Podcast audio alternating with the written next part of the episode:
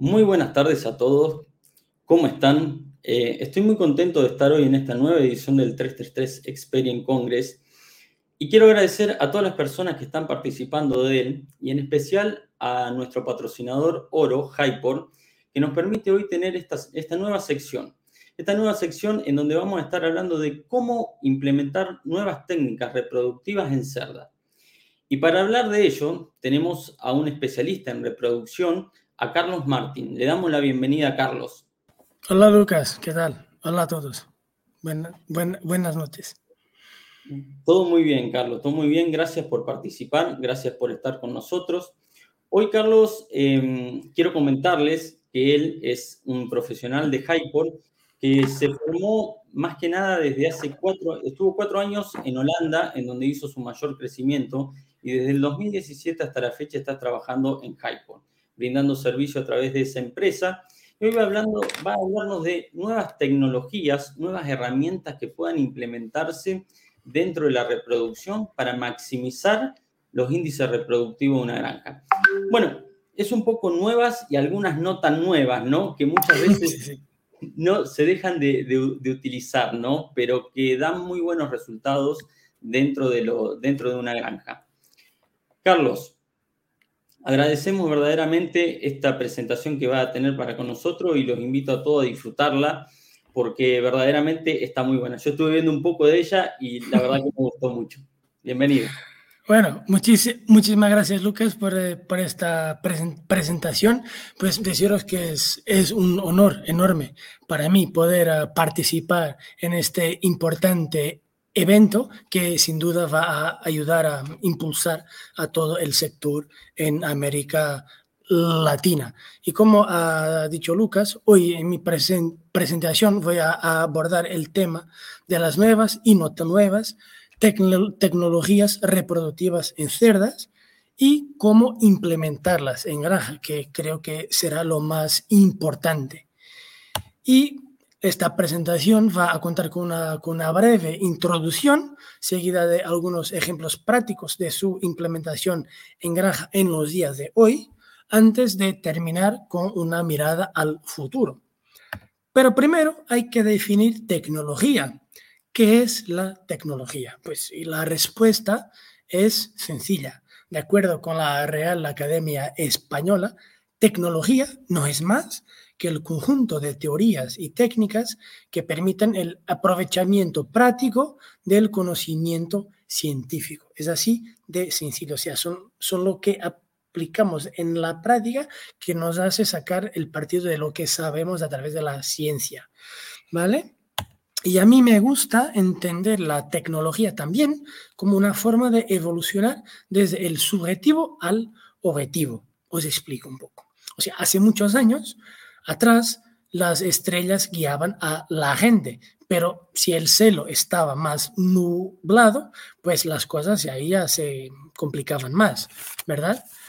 Después apareció la brújula, que nos dio una indicación clara de los puntos cardenales, pero sin decir que íbamos a encontrar en el camino, ¿sí? Luego llegarán los mapas, estos que todos hemos utilizado y que mm, todos nos hemos seguramente equivocado alguna vez en alguna ruta. ¿Vale? Y hace 20 años surgieron los primeros sistemas de, de, navegación GPS para automóviles. Y hoy en día ya sabemos dónde está la policía, incluso cómo evitar los atascos de tráfico. Así que en, en el día a día de nuestra actividad está basado en procesos tecnológicos que han ido evolucionando a lo largo del tiempo, ¿vale? Desde procesos tan fantásticos como la análisis genómica al transporte de animales en camiones con aire acondicionado y con aire filtrado, la identificación de animales, la, preparación de dosis C seminales, el bienestar o la medición y, el análisis de parámetros zootécnicos, podemos decir que en, nuestro sector hoy todo es tecnología, ¿verdad?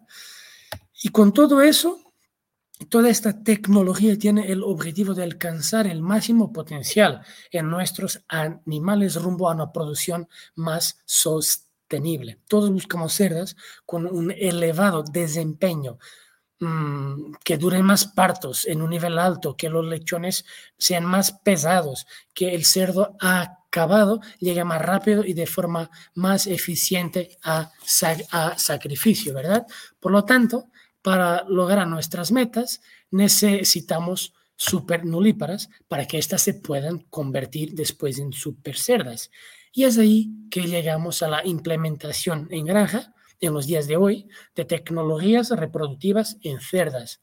Pero no hay que olvidar la definición de tecnología que hemos visto hace dos segundos, o sea, que son las técnicas que permiten el aprovechamiento práctico de la ciencia. Sencillamente es eso.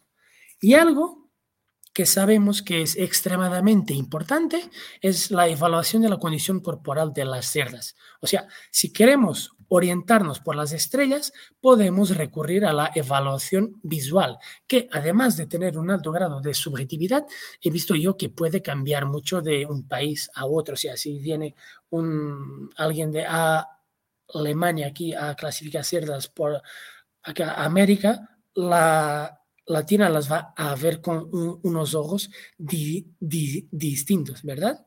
Después tenemos los aparatos de caliber, que ya son algo más objetivos, o sea, mejor que nada, pero yo los compararía como que a una brújula. O sea, que la verdad es que no mide más que e, el ancho de la cerda, ¿verdad? O sea, pero para hacer una evaluación correcta necesitamos medir de forma objetiva el espesor de grasa dorsal con un sistema de ultrasonido. Los hay en el mercado más sencillos, más complejos, pero el renco sigue siendo el más utilizado y es muy fiable. O sea, para que las cerdas lleguen con una correcta condición corporal al parto, para evaluar las pérdidas en lactancia y lograr una buena recuperación en el primer tercio de, de restación, que es fundamental para, la, para, si, para si, si queremos tener éxito, tendremos de utilizar sistemas objetivos de, medición. Y el mismo se aplica al peso, que es un parámetro decisivo, en la, por ejemplo, a la primera cubrición. Lo que mm, podemos evaluar, o sea, lo podemos evaluar visualmente y es muy probable que nos equivoquemos. Lo podemos estimar con una cinta y probablemente nos equivocamos de nuevo o nos quitamos las dudas y ponemos simplemente subir la cerda a una báscula y punto, ya está. ¿Sí? O sea, esto es tecnología, es evolución, ¿vale? Y algo muy importante en nuestras granjas para maximizar su eficiencia es la detección de preñez, o sea, y la observación diaria de la vulva y del comportamiento de, la, de las hembras en la presencia del macho, la forma más rudimentar y quizás menos eficiente de hacerlo en una explotación porcina en el siglo XXI, ¿verdad? Y obviamente que esto no incluye los controles de retorno regular a celo en torno de los 21 días, claro. Bueno, hay opciones sencillas y baratas incluso para detección de preñez. El Doppler capta los sonidos uh, reflejados por líquidos en movimiento, como los vasos umbilicales o incluso los latidos cardíacos del feto. Y la ultrasonografía tipo A evalúa la, diferencia de densidad acústica ante la, la, presencia o no de líquido, ¿vale? En este caso el líquido amniótico. Pero bueno, ambos métodos tienen importantes limitaciones y la verdad es que son muy que no son muy utilizados hoy, hoy en día por su baja eficiencia, o sea, nos da muchos falsos positivos, por, por ejemplo, y hay que tener mucha experiencia para interpretar el Doppler. Y bueno, y son más efectivos también a partir de los 30 o 35 días, o sea, ya algo tarde. Pero por suerte, tenemos la ultrasonografía en tiempo real, que con un aparato portátil como este, cuya sonda se colocará pues aquí en este lugar, permitiendo hacer una ecografía transabdominal de alto nivel de sensibilidad y de, eh, de, especificidad, que nos permite saber al momento si la cerda está o no preñada. Pues estos son dos ejemplos de, de control positivo de preñez, uno con cerca de 18 días y otro ya alrededor de los 24 o 25 días. Y aunque requiera mucho más experiencia, también se puede recurrir a este tipo de ecografía para una valoración de las estructuras foliculares y luteales presentes en el ovario de la cerda. O sea, para, para la detección de cerda impúber, para evaluar el desarrollo folicular o incluso para evaluar la evolución uterina post-desteto. O sea, no se hace en muchas granjas, pero es una posibilidad de sacar más partido del ecógrafo. Y aunque todavía sea menos común la, eco, la eco, ecografía transrectal, he visto que también es una posibilidad. ¿Vale? Pero bueno, para que la cerda se quede preñada, hay que inseminarla antes. Por lo que vamos a comparar la inseminación cervical, o sea, la tradicional, por decir así, la post-cervical y la intrauterina profunda. Bueno, empezando por la cervical, la consideración y el volumen dependen ya un poco de cada día. Estos 2.200 millones y en 90 mil ml son, una son meramente una indicación. Es una técnica de fácil ejecución que, que exige siempre la presencia del verraco durante todo el proceso. Bueno, y me pueden decir que tarda más pero yo de verdad creo que no, si la, si la cerda se autoinsemina. Pero para eso vamos a necesitar que el macho esté delante de un arco de, inseminación de un sistema que sujete el semen, quedando nosotros con las manos libres para seguir inseminando las, las demás cerdas. ¿Vale? Hay que evaluarlo bien. Después tenemos la inseminación post-cervical, con un volumen, un volumen y una concentración inferior, se puede poner hasta la, hasta la mitad, lo que permite rentabilizar más los, los, los verracos, pero también tiene un coste del, del, del catéter un poco más alto y tiene como principio colocar el semen donde este puede ser más efectivo, ¿verdad? Pero el simple cambio de técnica no supone una mejora significativa en los resultados. ¿Vale? O sea, los resultados deberán ser similares si ambas técnicas se hacen se hacen bien. Y esta es incluso una técnica un poco, un poco más fina, por decir así, que no le va bien a todas las cerdas, en especial en cerdas jóvenes, y que se deberá ejecutar sin ningún estímulo por parte del macho. La otra pregunta es si esta es más rápida. Yo creo que parece más rápida de lo que en la realidad es porque se puede como que apretar un poco la dosis. Pero si sumamos el tiempo de la recela, los 30 minutos que de, que de mínimo tendríamos de esperar entre una cosa y, y otra. Y después, mientras eh, la sonda entra, no entra en la cerda y tal, creo que a lo mejor no va, no va a ser más rápido. ¿eh? Y otro dato curioso sobre esta técnica es que, es que está muy difundida en España, pero en otros países de Europa que reconocidamente son muy, pero muy eficientes, como una Holanda, una Bélgica, una Alemania, y que tienen menos operarios por cerda, prácticamente no utilizan esta técnica. O sea, lo que hacen es como que la la inseminación cervical, pero de forma muy eficiente, con puertas en los pasillos, utilizando varios machos a la vez, y, con una, y, se, hacen la estimulación y la inseminación, pues manos libres, todo al mismo, todo al mismo tiempo. ¿vale? O sea, es una cuestión de eficiencia.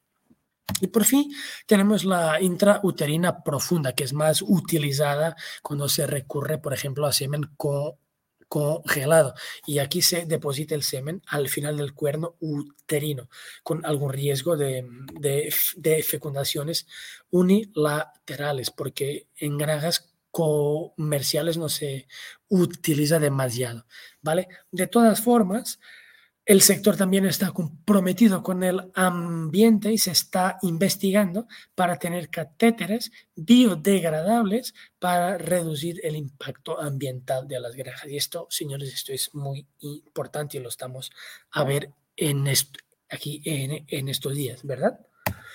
Pues otra cosa es la inseminación artificial única y a tiempo fijo. O sea, sí que es más rápida, sí que permite agrupar las cubriciones y los, los partos, sí que permite una optimización de los berracos, pero no es sencillo de, de hacerlo y los resultados en granjas comerciales pues en el campo aún tendrán de ser más y más consistentes, creo. O sea, y para eso tenemos dos formas de hacerlo, ¿vale?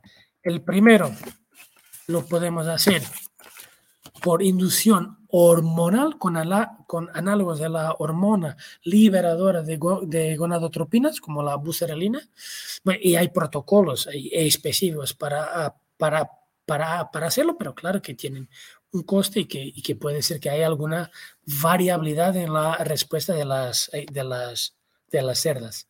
Y otra opción es el semen encapsulado, que se libera lenta y secuencialmente a lo largo del celo, asegurando que haya espermatozoides en el oviducto en el momento de la ovulación. Es una técnica que está en desarrollo, que no creo que se esté aplicando ahora mismo en, en granja, pero el principio es interesante, creo. Bueno, para que no nos compliquemos demasiados que sabemos nosotros sobre la ovulación, pues sabemos que ocurre en el segundo tercio del periodo de, de, estro, pero que la duración de este celo es variable, es más corto en, en nulípares y cerdas repetidas y es más corto si la cerda entra en calor más, más, más tarde y es más largo si la cerda entra en celo temprano, ¿vale? O sea, por lo que el momento de la, de la ovulación, que está aquí representado a verde, es muy distinto de acuerdo con la duración del celo, ¿vale? Y nuestro objetivo siempre es optimizar el momento y el número, claro, de inseminaciones, ¿verdad?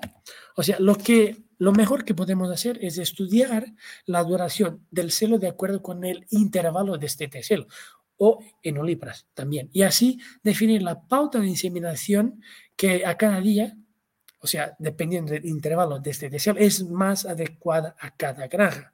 ¿Vale? Y en iPor tenemos una tecnología que, no, que aplicamos en nuestros clientes que ahí con bastante éxito. Por ejemplo, aquí en, esta, aquí en este caso, Sabemos que la, que la, que, la, inseminación de las 36 horas ha sido la que ha fecundado, eh, la, la, que ha fertilizado los óvulos, ¿vale? Esta de dos ha sido demasiado temprano y en caso de dar una tercera a las 60 horas sería absolutamente inútil, ¿verdad? Bueno, y otra cosa que es conocido de todos que la luz juega un papel decisivo en la reproducción porcina, ¿vale? Por lo que por lo que es, creo que acepte en, en toda la industria que una cerda va a necesitar de 16 horas al día de luz con intensidad de 300 lux al nivel de sus ojos, ¿vale? Pues yo estuve mirando la duración del día en algunas capitales de América Latina y es evidente que ninguna alcanza las 16 horas de luz en ningún mes, por lo que los 300 lux tampoco, ¿verdad? Entonces, de hecho, Panamá, Bogotá, Brasil, Lima son bastante estables. Ciudad México presenta una distribución más típica del hemisferio norte y Buenos Aires, como es lógico, del hemisferio sur. Por lo que hay, por lo que no hay ni las 16 horas de luz ni los 300 lux durante ese periodo nunca. O sea, por lo que la solución será luz, luz artificial. Esto es como se ve las, las granjas en norte, centro Europa. Esto con unas lámparas. Esto ya es también en España con una, con una cinta LED bastante potente y se puede mirar ahí por la ventana y ver que, que afuera está completamente oscuro, ¿verdad? Ah, y esto aquí es en, Latina, es en Latinoamérica. ¿Vale? Donde se puede ver también una cinta LED con una diferencia grande de intensidad de la luz, ¿vale? Y esto aquí, está aquí en esta granja también tiene mm, puertas en los pasillos para poder manejar distintos, distintos machos.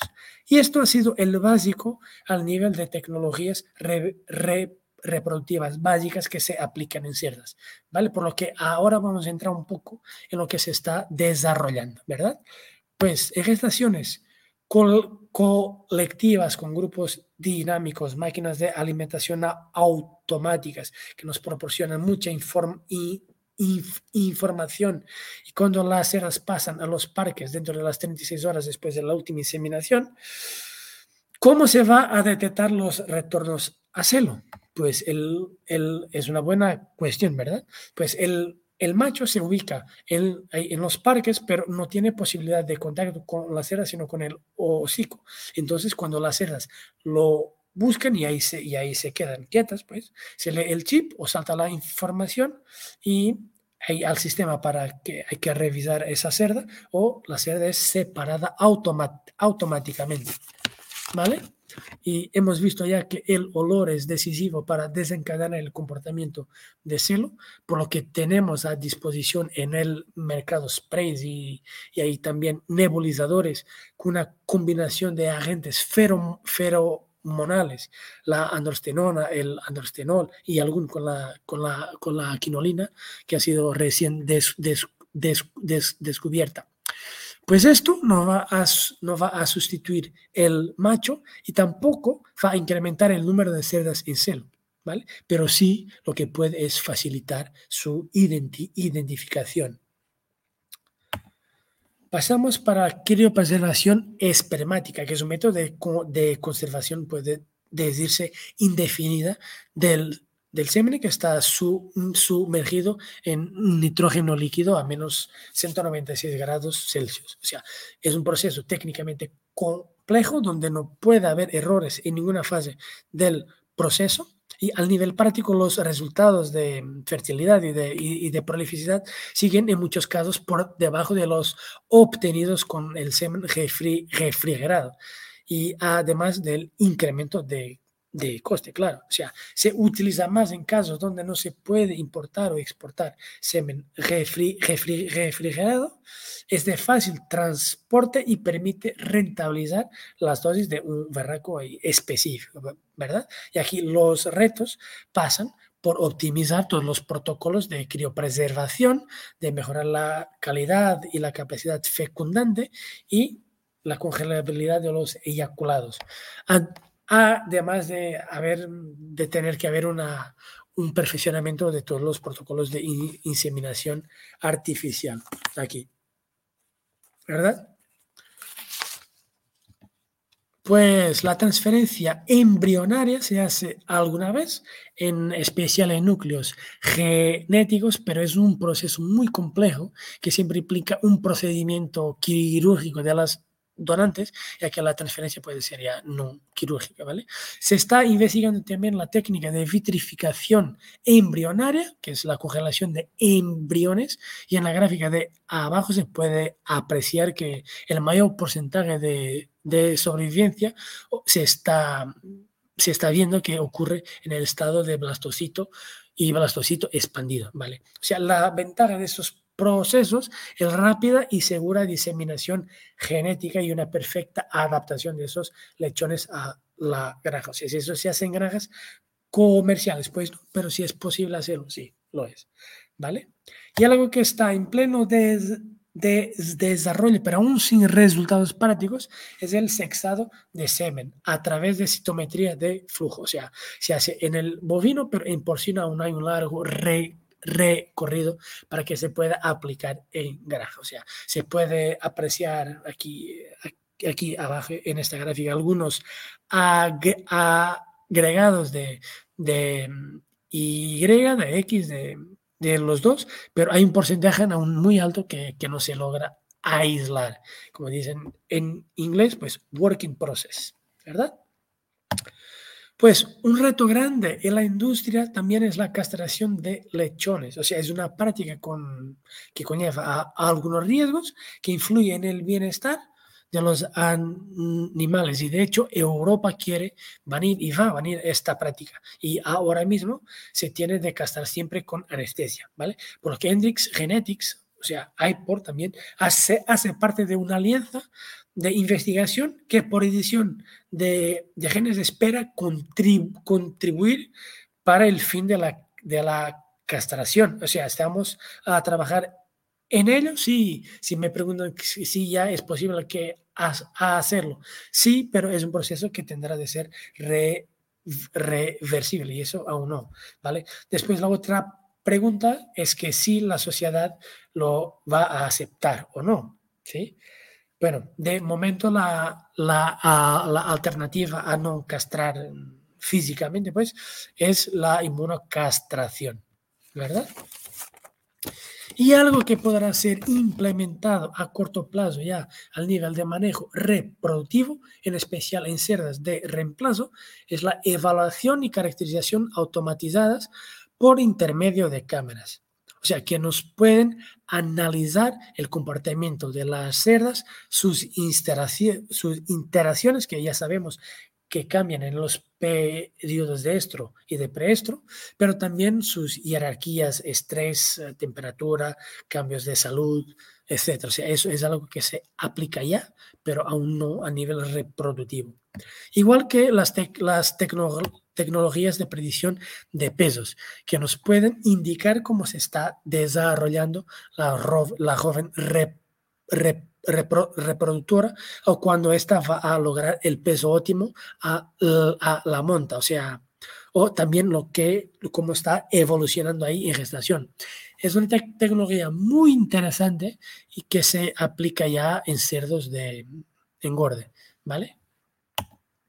Y para final, finalizar, os dejaría con un video sobre real, realidad mixta que ya utilizamos nosotros. O sea, son gafas inteligentes que tienen la posibilidad de agregar información a lo que ve el usuario y le dejan las manos libres para realizar tareas en granja. O sea, lo, lo utilizamos ya para seleccionar los animales, pero en un futuro, quién sabe, para dar algún tipo de asistencia para detectar cerdas en celo. Bueno, vamos a marcar este, acá, se va a elegir este, bueno, y ahora quiero este, y el operario sí que lo marca y puede hacer todo. Es una tecnología que está ahí y que se podrá aplicar, obviamente, al nivel de manejos reproductivos también.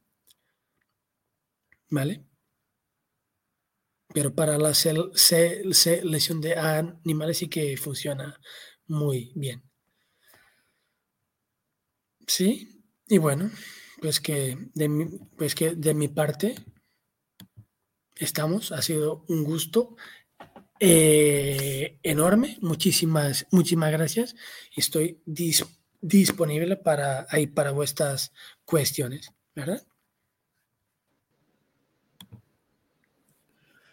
Bueno, Carlos, verdaderamente una charla, si hablábamos de innovación, creo que nos, nos hiciste un pantallazo muy, muy grande con cosas verdaderamente innovadoras. Esto de las gafas como que nos, nos transporta, digamos, a una película de, otra era, ¿no? Sí, sí, sí, sí.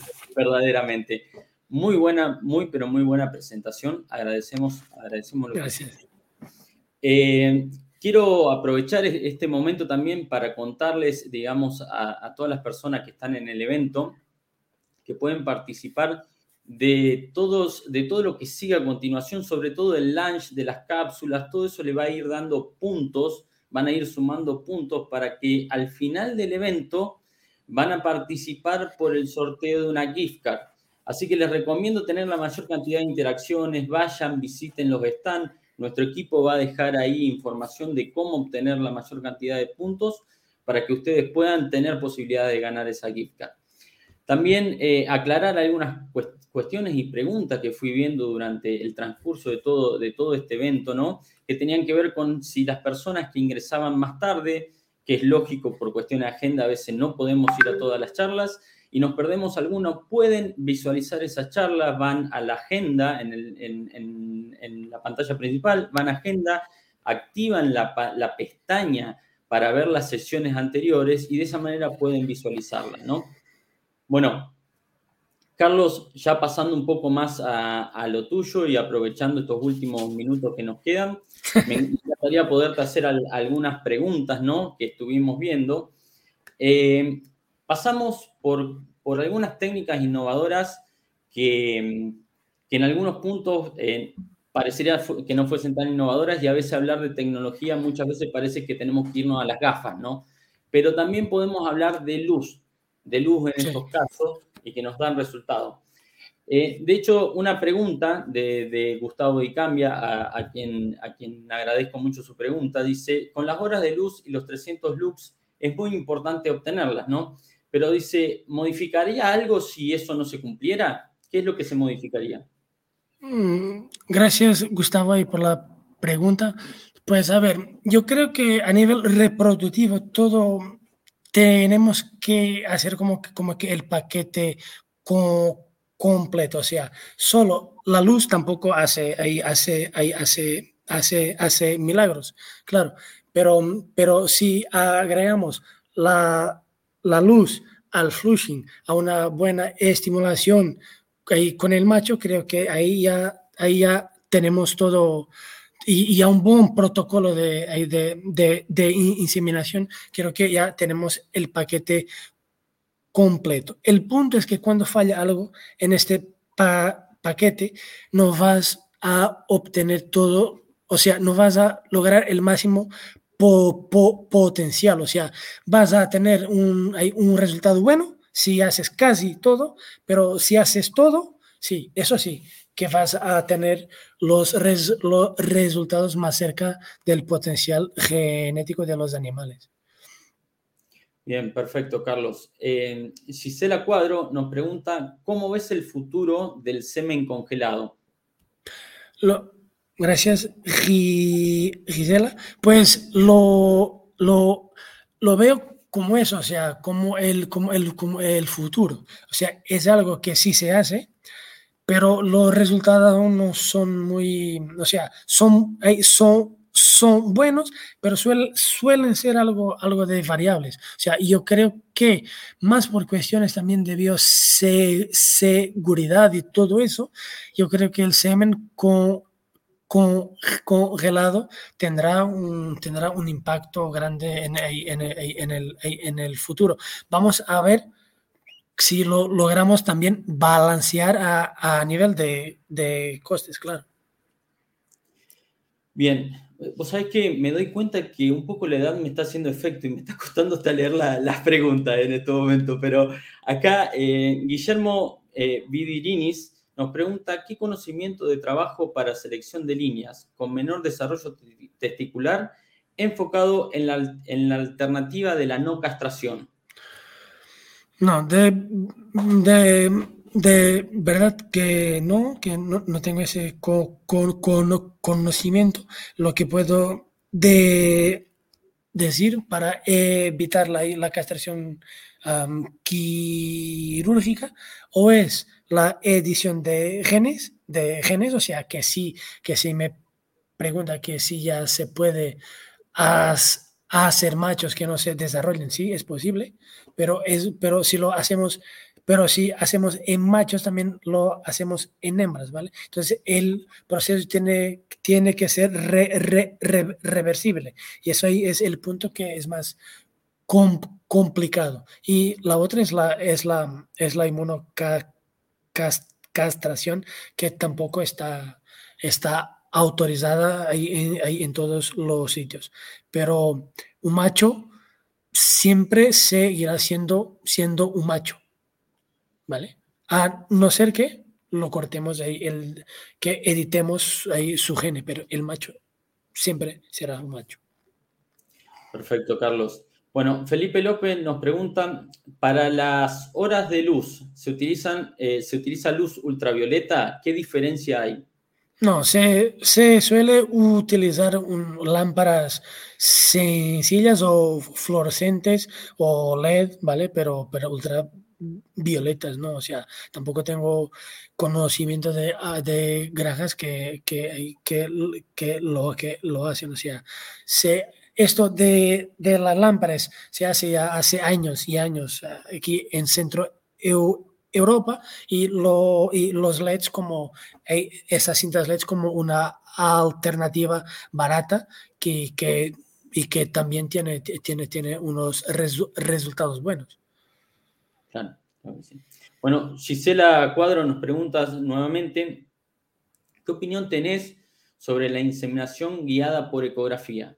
A mí me parece fantástico, pero, eh, pero, eh, pero, pero, es, pero es costoso, tarda más y tenemos de evaluarlo al nivel de, poder realizarlo no en granjas pues, comerciales, ¿vale? Pero me parece fantástico. de, de hecho, muchas de las ideas que estamos teniendo, intentando implementar en cerdos vienen de ahí, del ganado vacuno de leche, o sea, y, también de carne, O sea, y que en ese aspecto ellos sí que están un poco más, un, paso más adelante que nosotros. Bien, Luis nos pregunta si el uso de las luz, de, de la luz, los 300 lux, se utiliza solo en un periodo posterior a la inseminación o durante toda la gestación. No, a mí me, yo creo que esta luz tiene, tiene, ahí tiene más efecto. Por ejemplo, en cerdas destetadas desde el destete hasta, hasta, la, hasta la inseminación y para, no, para nulíparas en la, en la semana antes, ¿vale? Pero si quiere saber más de, de luz, está también ya comprobado que, dice, que 16 horas de luz en lactancia puede, o sea, tiene un efecto muy positivo sobre el, el peso de los lechones al destete. O sea, salen, salen más pesados ahí con, ahí con más luz. Bien, acá nos preguntan qué tipo de ecógrafo, de ecógrafo se necesita para identificar patologías, bien, eh, bueno, patologías dentro, de la, dentro del útero. Pues gracias también por, la, por, esa pregunta. Pues el ecógrafo será un ecógrafo, un e, ecógrafo portátil, o sea, de esos que, que, hemos, que hemos visto para analizar ah, también los, los folículos. ¿vale? El punto es, hay unos más potentes que otros ah, y también la, la experiencia y la técnica de la, de la persona que lo hace, pues eso sí que es decisivo para obtener buenos resultados. Bueno, ya nos, eh, ya nos vienen las charlas sucesivas, eh, no podemos seguir eh, cualquier cosa, pueden seguir preguntándole a Carlos, pueden contactarlo directamente a través de nuestra, de nuestra plataforma aquí dentro del evento y pueden hacerle las consultas que ustedes quieran. Carlos, te agradecemos a ti y a Hypor por este espacio que nos brindaron y todo el conocimiento que, pudieron darnos. Ha sido un placer eh, enorme. Bueno, muchas gracias a todos. Nos vemos en la siguiente sección.